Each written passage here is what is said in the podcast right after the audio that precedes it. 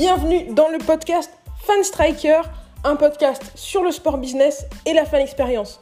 On se retrouve toutes les semaines avec des invités, prestataires, spectateurs ou professionnels de club pour parler du meilleur de la fan expérience ensemble. Ça commence maintenant.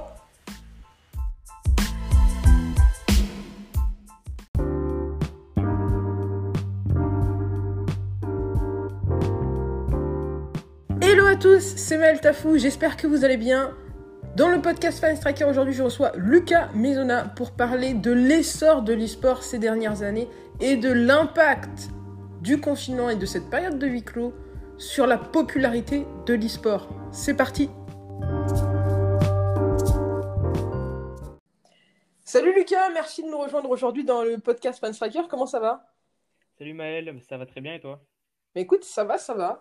Aujourd'hui, tu viens de nous parler d'un sujet qui fait couler beaucoup d'encre euh, ces dernières années, et notamment depuis euh, qu'on est passé sur euh, du sport, euh, du sport sans contact, dirons-nous, c'est l'e-sport.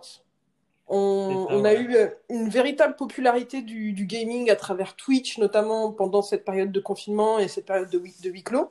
Et du coup, ça, ça a un peu, ça a augmenté l'intérêt non seulement des supporters, mais aussi, je pense, des professionnels du sport vers l'e-sport. Donc, tu vas nous parler un petit peu aujourd'hui, euh, déjà nous expliquer un peu plus en profondeur ce que c'est l'e-sport et quelles sont les dynamiques actuelles. Et ensuite, tu vas nous parler de ce qui peut se faire euh, en termes de fan expérience dans l'e-sport et ce qui pourra se faire euh, à l'avenir. C'est ça?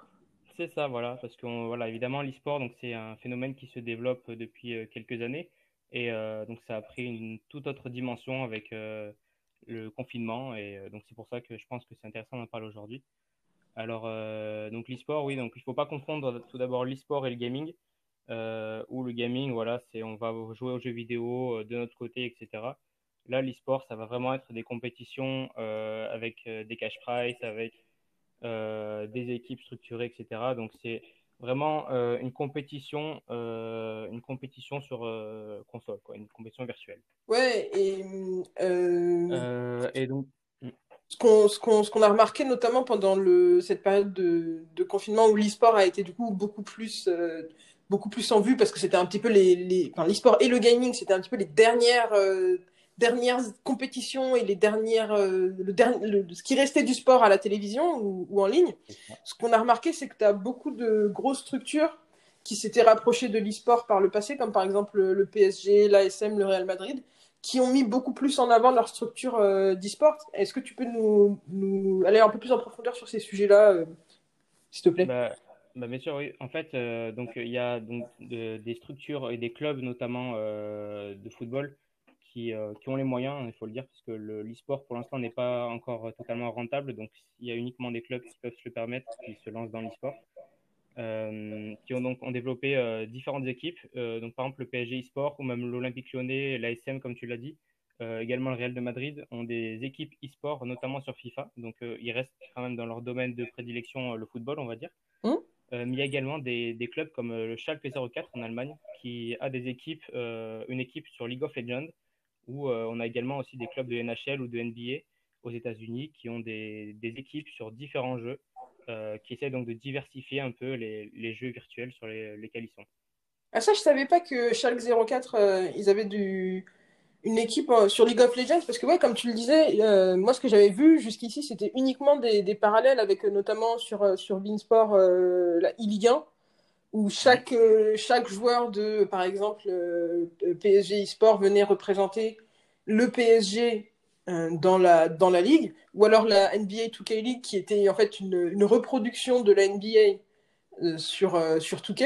Mais je savais pas que en fait, il y avait du coup des clubs qui se posaient un petit peu comme des organisations sportives et qui, qui, qui sortaient en fait du, du, de la, du mimétisme du sport, euh, enfin, sans vouloir dire que le- l'e-sport c'est du mimétisme, mais du parallèle, euh, du, du parallèle de l'e-sport avec euh, les sports euh, traditionnels. Donc ouais, super intelligent, In- enfin, intelligent et intéressant. Voilà, le PSG par exemple avait une équipe League of Legends, mais ils l'ont arrêté Ok. euh, il y a quelques, quelques mois. Mais oui, du coup, le- de nombreux clubs euh, essaient de diversifier le nombre de sports. euh, parce que par exemple, euh, donc le Paris Saint-Germain e-sport a recruté Lucas Dax, qui est le champ, qui était un Français de, une vingtaine d'années, il me semble, qui est champion du monde de FIFA. donc c'est vrai qu'après, le PSG a la main un peu sur le côté FIFA, sur ce secteur-là. Mais donc, par exemple, Schalke a décidé de se diversifier pour voilà, être présent sur d'autres sports. Et je pense que c'est intéressant aussi pour les clubs de se montrer sur d'autres facettes que juste du FIFA, où le secteur est quand même bien prisé.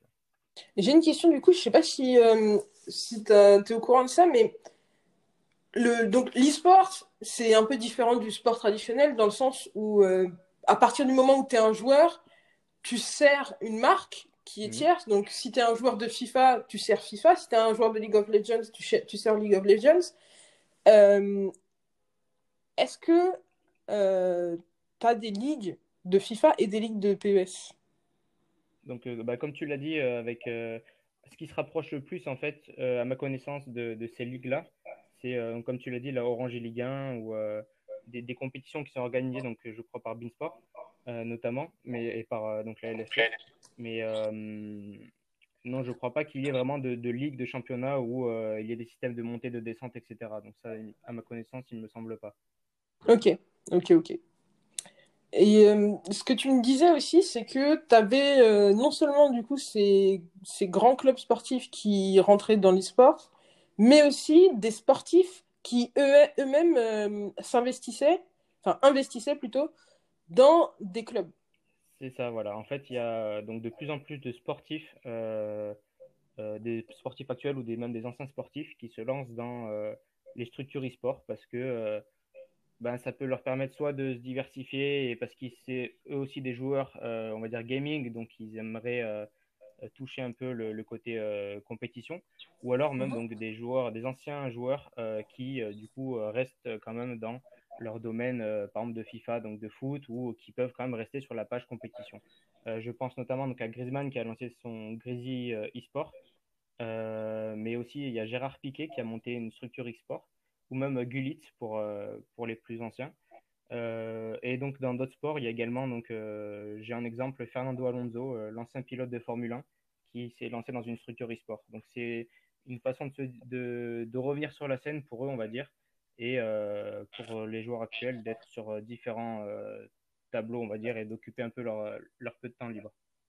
Ouais, tu as, as, un vrai intérêt aussi quand tu es une, une, équipe sportive à avoir un investisseur qui, qui s'y connaît lui-même dans le, sport compétitif.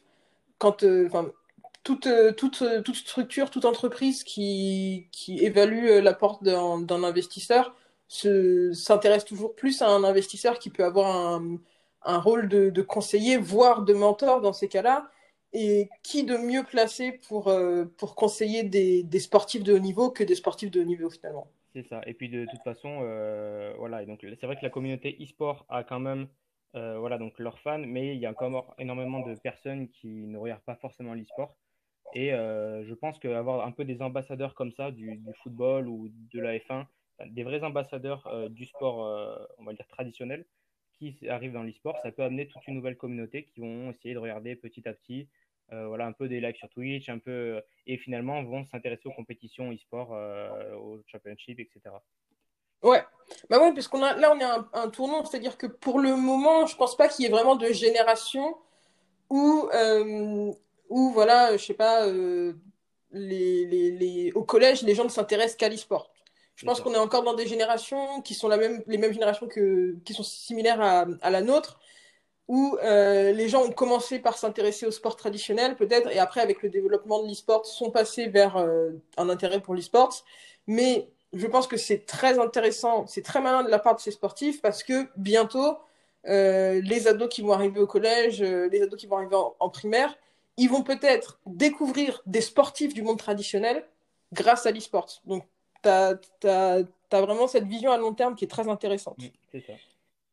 Et tu m'as dit aussi qu'il y avait des grosses équipes en fait qui montaient déjà en France. Donc voilà, donc il y a des équipes aussi qui sont montées euh, par des euh, comment dire par des, euh, des, des, pro gamers. je pense notamment à la team Vitality qui accueille Rocky, qui est aussi un champion du monde de FIFA. et donc c'est des équipes qui sont indépendantes, qui sont pas rattachées à des clubs, des clubs de, de, football par exemple. Et c'est des équipes donc, qui ont été montées par des pro gamers, par des investisseurs et qui font la compétition. Donc, donc comme j'ai dit, Vitality, Millennium avait une équipe intéressante sur certains jeux aussi. Et donc Vitality, elle, est installée au Stade de France depuis quelques, depuis quelques mois pour leurs entraînements. Donc ils ont carrément intégré donc la plus grande infrastructure française. et donc ça leur donne une image quand même, ça ancre un peu leur, leur image dans le, la tête des Français. Quoi en se rapprochant du sport. Ok. Donc finalement, en fait, on est sur des, sur des clubs euh, d'e-sports qui, viennent, qui deviennent de plus en plus, euh, plus, en plus gros. Qui viennent, enfin, je pense même qu'on va avoir, euh, avec les, les équipes qu'on a déjà, bientôt des, des mastodontes euh, de, de l'e-sport en France. Et un fonctionnement assez proche des gros clubs, des gros clubs sportifs euh, en place à l'heure actuelle. Oui, bah c'est exactement le mot, tu l'as dit, c'est des... ils vont devenir des mastodontes, je pense. Euh, et comme on a pu assister donc, dans ces dernières décennies euh, sur les clubs, les clubs de foot en particulier qui ont connu une ascension énorme en termes de budget, c'est vrai que les, les teams e-sport aussi commencent à, prendre de l'ampleur. Et notamment donc, en termes de valorisation, aujourd'hui, on retrouve donc dans le top 4 des clubs les plus valorisés la Face Clan qui est assez connu pour les joueurs FPS, euh, notamment Call of Duty, euh, qui est valorisé à plus de 240 millions de, dollars. Et euh, donc la, celle qui détient le record en 2019, c'est la TSM, donc qui a plus de 400 millions de dollars de, en termes de valorisation. Donc on commence à arriver à des mastodontes, c'est sûr, d'un point de vue économique et, financier. Je crois qu'il lève dans les de, de annuels, quelque chose comme ça ce que je me demande, c'est, tu vois, euh, je suis euh, un groupe euh, comme, comme Linux. Est-ce que je vais m'intéresser à aller faire l'acquisition d'une d'un gros club d'e-sport qui n'a aucun lien avec les autres projets sportifs de, de l'équipe? Donc, les Knicks qui sont particulièrement. Enfin, le, le, groupe détenteur des Knicks en basket qui détient aussi les Rangers en tu vois, là, je suis en train de dire n'importe quoi, on va couper ça. Euh, euh. Donc, ce que je me demande, c'est quel... ce que je me demande, c'est quelles vont être les dynamiques des, des gros clubs sportifs actuels vis-à-vis de ces clubs euh, d'e-sports. Est-ce que un club comme par exemple le Real Madrid, qui a développé déjà en interne une équipe d'e-sports, donc on a dit qu'il était tourné vers, vers du, des, des jeux, des simulations sportives, est-ce que eux, ils vont se dire à un moment, euh, au lieu de développer quelque chose en interne, on pourrait plutôt aller acheter, euh, acheter autre chose, aller acheter une, je sais un, club euh, autour de, League of Legends par exemple, ou est-ce que on va arriver à un point où on va avoir un club d'e-sport qui sera aussi gros que le Real Madrid dans 5, dans 5 ans, 10 ans? Est-ce que, les, leaders du sport actuel mm vont réussir à se positionner d'une manière où ils restent euh, dominants dans le sport parce qu'ils ont réussi à saisir la vague de, de l'e-sport suffisamment tôt. Et du coup, on passe sur un modèle où euh, tu avais des, équipes sportives qui étaient dédiées à des sports particuliers, à un modèle où en fait on va se retrouver avec des, des, des, des, des giga-entreprises, je ne sais pas quel mot employer, des giga-entreprises qui auront voilà, leur équipe de foot, leur équipe de League of Legends, leur équipe de basket, leur équipe de hand, un peu à la manière de, du, du PSG ou de, Barcelone. de Barcelone. C'est bien aussi en ce moment euh, sur. Euh, voilà. voilà. Mais tu as raison. Je Mais est-ce qu'on va sortir de la simulation sportive, tu vois? Ben, je pense qu'à terme, c'est ce qui va arriver, puisque euh, alors c'est vrai que les, les, tournois FIFA, compétitions FIFA ou de simulation vraiment de jeux sportifs, euh, peuvent être quand même, euh, je vais pas dire assez limités, mais il y a quand même euh, diversité qu'on peut retrouver dans certains jeux FPS ou League of Legends ou, Rocket League. Jeux autres que des simulations sportives qui sont donc présents dans c'est la majorité. Et donc, comme tu le disais, voilà, il y a la plupart des clubs qui ont des structures sportives ont les moyens et peuvent se permettre de le développer pour le moment, puisque c'est pas euh, tous les clubs ne le font pas pour le moment, ils ont d'autres priorités, euh, etc. Donc, c'est peut-être intéressant pour eux de s'être lancés dedans euh, avant que vraiment il y ait un grand boom sur l'e-sport qui est en train d'arriver. Mais je pense honnêtement que certaines structures e-sport peuvent devenir peut-être pas aussi importantes que le Real Madrid, mais peuvent vraiment prendre une place très importante dans les structures sportives et arriver à concurrencer d'un point de vue financier, etc., même si ce n'est pas sur les mêmes joueurs qu'ils opèrent, d'un point de vue financier, économique et même sur les réseaux sociaux, les structures qu'on connaît dans le sport traditionnel. Ouais, bah, surtout que là, on a déjà des, des événements qui sont euh, énormissimes, euh, qui sont d'une... En fait, ce qui est surprenant, c'est que c'est des événements euh, qui sont vraiment énormes, des événements géants, mais dont on ne parle pas autant qu'une, que des gros événements sportifs dans le sport traditionnel, alors que ça attire quand même énormément de perdus.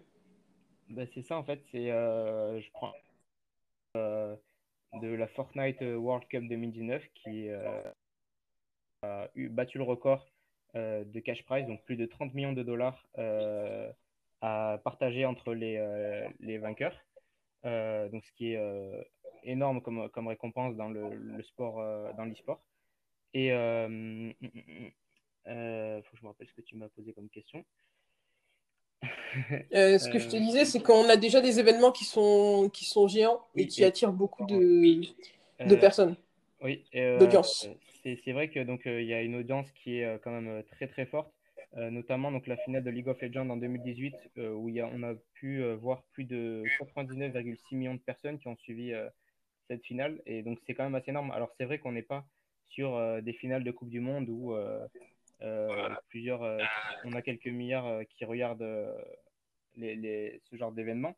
Mais aussi, on peut le prendre dans le sens où les événements internationaux, comme on, les connaît dans le sport traditionnel, sont souvent représentés par des pays, par, et donc, voilà, quelqu'un qui ne ouais, pas forcément au sport se sent représenté dans, dans l'équipe de France, dans des choses comme ça et donc va pouvoir regarder ça. Alors que c'est vrai que Fortnite, si on n'est pas vraiment intéressé par l'e-sport, on va pas regarder tout de suite. Mais ça prend quand même une ampleur euh, démesurée, notamment aux États-Unis et en Asie. Bah, c'est pour ça que je pense que les simulations sportives peuvent être intéressantes pour amener le public à l'e-sport. Mm. Euh, là, je vais parler euh, voilà, avec une taille d'échantillon 1 qui est ma propre personne. Mais moi, le, tu vois, par exemple, League of Legends, Fortnite, c'est pas des c'est pas c'est pas des, des, compétitions que je serais allé voir si euh, je m'étais pas d'abord intéressé à l'e-sport parce que bah, finalement euh, regarder un match euh, de FIFA ça me rappelle quand je regarde un match de Ligue 1 quoi. Mm. Bah, surtout que voilà le, FIFA on connaît, pour la, majorité on, on, connaît et c'est très très réaliste comme ça se rapproche vraiment de la réalité donc il y a des tentatives, voilà, notamment l'équipe de France. Euh, il y a une équipe de France e-sport maintenant, avec un vrai sélectionneur, avec, euh, comme j'en ai parlé tout à l'heure, Rocky de la Team Vitality, qui en fait partie, me semble. Euh, et donc ça, ça peut être, comme on, expliquait tout à l'heure, avec des sportifs qui sont un peu des ambassadeurs de, de l'e-sport, ça peut amener de plus en plus de public à se tourner vers de l'e-sport, par exemple pour la FIFA, de l'e-sport sportif, on va dire, euh, et qui va après peut-être les amener vers euh, d'autres types de jeux comme, euh, comme Fortnite ou League of Legends. Ouais. Après, ce qu'on a remarqué pendant le, pendant le, confinement, c'est que on, a, on a trouvé un petit peu un entre-deux, c'est-à-dire qu'on n'était pas dans de l'e-sport vraiment, on n'était pas purement dans du gaming, on était dans du, je dirais, un peu du gaming compétitif, mais qui n'est pas un niveau où les gens, leur métier, c'est le gaming, avec euh, des, courses de, de, NASCAR euh, virtuel et, euh, et ce, genre de, ce genre de dispositif. Toi, je sais que tu avais un petit peu creusé ce sujet-là pour faire un sujet sur, sur Fanstriker, sur le site. Est-ce que tu peux nous rappeler un petit peu ce qui s'était passé? Eh ben alors c'est vrai que donc pendant cette période de confinement, bah, le sport mondial était entièrement à l'arrêt. Et, euh, et donc, pour continuer notamment à occuper leurs fans, à continuer à garder un lien avec eux, euh, il y a eu l'idée donc de, de l'e-sport, euh, comme tu le disais, un peu un gaming compétitif, puisque il faut l'ouvrir à tout le monde, donc que tout le monde puisse y participer, mais quand même qu'il y ait un peu une compétition. Et donc Clément en avait parlé, il me semble, dans un podcast précédent d'une compétition, le Tour des Flandres, il me semble, qu'il avait abordé. Ouais, c'est ça. Euh, et là, donc, tu as parlé de, de la NASCAR. Donc, c'est une des courses automobiles les plus populaires aux États-Unis. ils ont décidé de faire une entente avec Fox Sports, donc la chaîne américaine, et le jeu iRacing. et donc, ils ont organisé une course virtuelle avec 35 des meilleurs conducteurs du pays, donc des vrais pilotes de, de, voitures, et notamment deux célèbres pilotes qui sont aujourd'hui à la retraite. et donc, ça permet en fait pour les fans qui suivent normalement en temps réel les courses physiques, on va dire, euh, bah, de pouvoir continuer à suivre leur héros, leur champion, euh, tout en bah, restant chez soi et en, faisant attention au virus, euh, en suivant les consignes. il faut savoir notamment que cette, cette course virtuelle elle a été suivie par plus de 900 000 personnes, ce qui en fait l'événement e-sport le plus regardé de tous les temps à la télévision, puisque auparavant, et pour la majorité des ah compétitions, elles sont diffusées sur des live, sur des live streams. Ok. Ok, ok. J'étais en train de me dire, ah, la plus de, tous les temps, mais ouais, ça, c'est censé si habituellement on est plus sur, euh, sur d'autres modes de diffusion. Du coup, ouais, donc euh, on rappelle bien, je sais qu'il y, a des, puristes dans l'audience. On n'est pas sur d'e-sport vraiment parce que c'est pas des gens dont le métier c'est de manière professionnelle de faire du, de, de l'e-sport, mais c'est euh, donc je dirais du, du gaming compétitif. C'est notamment intéressant, comme tu le disais, parce que ça permet finalement de maintenir un lien avec les fans et de maintenir, euh, maintenir un, divertissement autour de ce même sport. Et ce qui est cool aussi, c'est que là, tu vois, euh, tu as des, célébrités, euh, des, pardon, des, des coureurs célèbres, mais retraités, qui ont pu prendre part à cette course. Mm. Et c'est une manière pour eux, en fait, de rester, de rester dans, dans, cette, dans cet univers même après que euh, leur corps ne leur permette plus de, concourir. Donc, euh, ça ouvre de nouveaux champs dans une carrière de, sportif, euh, ce qui est quand même non négligeable quand on sait que voilà, un sportif a 35-40 ans, mm. sa carrière de, de, joueur est terminée. Donc, ouais, super, super intéressant. Et du coup, aussi pour la fan expérience, nous, notre, notre sujet habituel, ça ouvre des portes. Dis-nous en plus. Eh ben, ça ouvre des portes dans le sens où euh, euh, il y a de plus en plus donc, de personnes qui regardent euh, et qui suivent ces compétitions. donc notamment, comme on l'avait dit, en live stream et à la télévision. Mais surtout, notamment, en ce moment, il commence à y avoir, depuis quelques années, des regroupements de personnes dans des salles. Donc, j'ai comme exemple l'accord Hotel Arena une compétition de, qui avait réuni plus de 15 000 personnes, ou même euh, à Pékin, une finale euh, de League of Legends qui avait réuni plus de 40 000 personnes dans un stade. Donc là, on se rapproche vraiment euh, des affluences qu'on peut retrouver au rugby, au foot, dans des vraies compétitions sportives. Et c'est à partir de là que ça peut devenir intéressant, notamment voilà, comment essayer maintenant de faire venir ces supporters-là dans des espaces dédiés plutôt que les laisser regarder chez eux le sport. Euh, donc déjà, il y a toute une partie, je pense, intéressante sur euh, voilà, comment attirer les supporters. Euh, c'est vrai qu'il y a quand même un, petit problème de, je, dirais, de, point d'ancrage parce que les, les, clubs comme on les connaît aujourd'hui s'identifient à une ville souvent. Donc du coup, ils ont un lieu de culte qui est le, stade. Ils ont des supporters de la ville et chacun peut se réunir. Là, le problème, c'est que des équipes sportives, e-sport, n'ont pas vraiment de point d'ancrage, n'ont pas vraiment de, ville attitrée. Et donc, il y a un peu des, des supporters dans, dans, le monde entier, on va dire. Et donc, c'est un peu difficile de les faire venir. Et c'est pour ça que, euh, en ce moment, donc, notamment en Chine ou à Dubaï, euh, sont créés des, des stades dédiés, euh, dédiés à l'e-sport, en fait. Donc, c'est tout nouveau et c'est là que je pense qu'autour de la fan expérience, on peut mettre quelque chose en place. Ok, donc là, ce que, ce qui, ce qui est intéressant, ce que tu me dis, c'est que ouais, il va falloir euh, créer des lieux qui sont des lieux de rassemblement pour l'e-sport. Mais effectivement, on a ce problème où les gens ne s'attachent pas forcément à une équipe d'e-sport parce, parce que c'est une équipe du coin. Donc on est un peu dans un modèle qui est hybride entre les sports individuels où on soutient un sportif sans soutenir une ville, sans soutenir un lieu, et du coup des sports où on soutient une équipe parce qu'elle est affiliée à un lieu. Donc, il va falloir essayer de trouver le juste équilibre parce que une, une enceinte d'e-sport, il faut la, faut la rentabiliser.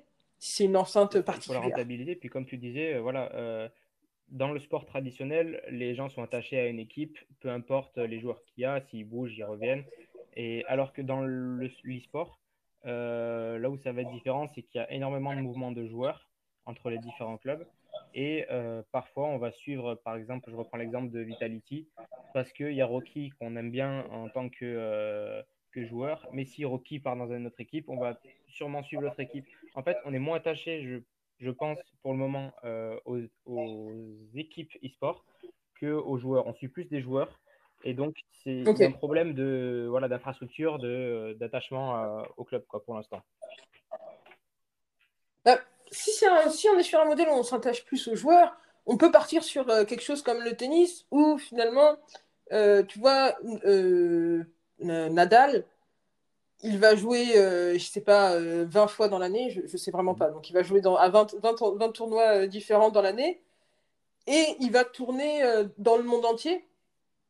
Mais le fait que, voilà, une fois par an, il soit à Paris, les fans de Nadal peuvent aller le voir une fois par an à Paris et ils peuvent aller voir euh, des confrontations de tennisman une fois par an à Paris. Ça permet quand même de rentabiliser une enceinte parce qu'on sait que on est sur un modèle de, de, présentiel de cette, euh, de cette nature à cette fréquence. Peut-être euh, ces espaces dédiés-là, ne pas les affilier à un club directement, mais peut-être le, voir plutôt comme un espace qui va accueillir différentes compétitions euh, de différents clubs à différents moments, peut-être pour, pour rentabiliser. Ouais, c'est intéressant de voir qu'il y a de nouvelles enceintes qui, mmh. se, qui se créent. Euh, ça serait bien de voir comment est-ce que le, la manière dont les compétitions sont organisées s'intègre avec euh, cette, cette, création de nouvelles enceintes. Parce que, effectivement, comme tu le dis, on vit pas le, on vit pas l'e-sport comme on vit euh, un concert, comme on vit un tournoi de tennis et comme on, comme on vit un match de foot. Donc, ça peut être compliqué de se dire qu'on qu'on utilise des enceintes dédiées à d'autres sports pour, euh, pour accueillir ce genre d'événements. Exact. Euh, tu m'avais parlé même d'une d'un développement de l'e-sport jusqu'aux Jeux Olympiques. Voilà, c'est la question en ce moment qui. C'est une des questions qui fait débat euh, et, le débat est légitime, je pense. Euh, il y a donc les fédérations d'e-sport sont en train de discuter avec le Comité international olympique euh, pour commencer à intégrer petit à petit l'e-sport dans les Jeux olympiques. Et donc, notamment, on commence ça commence à Tokyo euh, donc les jeux devaient avoir lieu cet été, ils vont, ils vont être reportés à l'année prochaine. Euh, mais ce qui était prévu, c'est que euh, les trois jours avant la compétition, avant l'ouverture des Jeux Olympiques, il y ait une compétition d'e-sport, un peu en, en termes de en prologue de ces JO. Et on sait également notamment que les, jeux, les JO 2022 se tiendront à Pékin, en Asie, donc en Chine, et on sait que la Chine et le futur, euh, on peut dire, pilier de, de l'e-sport. Euh, donc, on peut se demander si ça ne va pas commencer à créer un lien un peu plus fort entre euh, l'e-sport et les JO, et peut-être qu'à terme, ça deviendra une, une, discipline à part entière, même si aujourd'hui, ça fait débat en termes d'athlètes, de médailles, etc. Donc là, au JO de 2021, enfin au JO de 2020, ce qui était prévu, c'est qu'il y ait trois jours de compétition. Donc tu me dis compétition virtuelle, est-ce que ça veut dire que euh, les joueurs ne seraient pas physiquement euh, présents à Tokyo? Alors, les, En fait, les informations n'ont pas encore euh, tout été dévoilé, il me semble, vu qu'à cause du confinement, ça a été reporté. Mais d'après ce que j'avais compris, voilà, il y, aurait, il y aurait eu des joueurs qui se seraient réunis donc pour jouer avec des donc jouer sur place avec des écrans qui seraient qui diffuseraient des écrans géants au-dessus d'eux qui diffuseraient à toutes les personnes derrière. notamment, il me semble, mhm. sur le jeu Rocket League, euh, donc là, ça serait pas du sport, euh, des, jeux, des jeux vidéo euh, sportifs comme des simulations de sport, pardon. ça serait donc des, voilà, un jeu comme Rocket League, par exemple. Et donc là, ça se passerait vraiment en, guise de, presque de cérémonie d'ouverture des JO. Quoi. Ok. Ok, donc ouais, comme tu disais, un, prologue. C'est super, c'est une manière d'introduire un nouveau sport dans les Jeux Olympiques. On sait qu'il va y avoir de la controverse. Parce qu'il euh, y a toujours de la controverse autour de l'e-sport, du débat sur est-ce que c'est vraiment un sport, etc. Et je trouve que c'est une manière d'introduire euh, cette nouvelle discipline de manière, euh, de, manière pas trop brutale. Voilà. Et d'ouvrir d'ouvrir une nouvelle population à l'e-sport parce que les Jeux Olympiques, c'est un événement planétaire incroyable. Donc, avoir ta discipline dans durant cet événement, ça va forcément lui donner une autre dimension.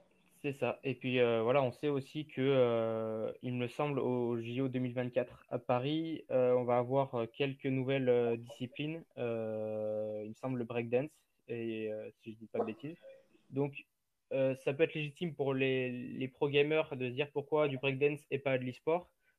Mais voilà, après, il y, a tout un débat autour de la question, et c'est, je pense, qu'ils sont en train de, de, la traiter. Mais euh, c'est vrai qu'à terme, je pense qu'on va arriver sur l'intégration de l'e-sport aux Jeux Olympiques. Ok. Mais en tout cas, merci beaucoup euh, d'être venu nous partager euh, toutes tes recherches sur l'e-sport dans le podcast Fun Striker.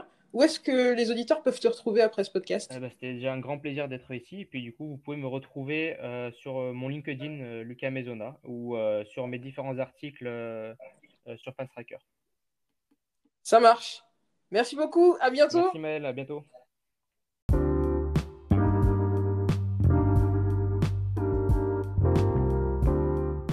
Et voilà pour aujourd'hui, j'espère que ça vous a plu. Merci beaucoup à Lucas d'être venu nous partager son savoir sur l'e-sport.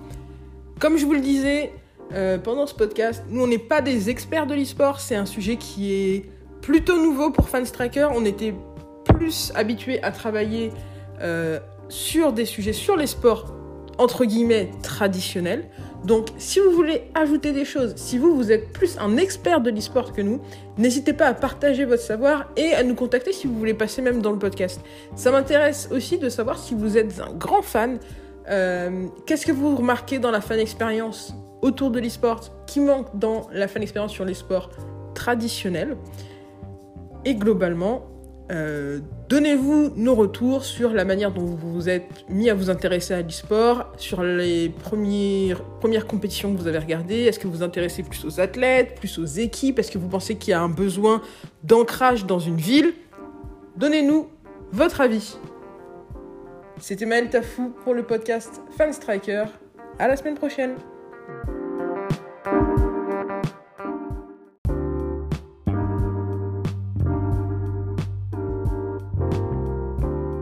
Merci à vous de nous avoir rejoints pour ce podcast.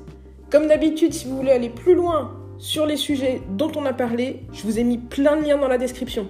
N'hésitez pas à réagir à l'épisode d'aujourd'hui en nous laissant des messages sur l'application Encore. Ça s'écrit A-N-C-H-O-R. Vous pouvez laisser des petits messages audio qu'on pourra intégrer dans les épisodes suivants. Vous pouvez aussi venir discuter avec nous sur les réseaux sociaux de Fanstriker, que ce soit sur LinkedIn, sur YouTube, sur Twitter, sur Facebook ou sur Instagram on est présent à fanstriker. Bien sûr, vous pouvez aussi visiter notre site internet fanstriker.com.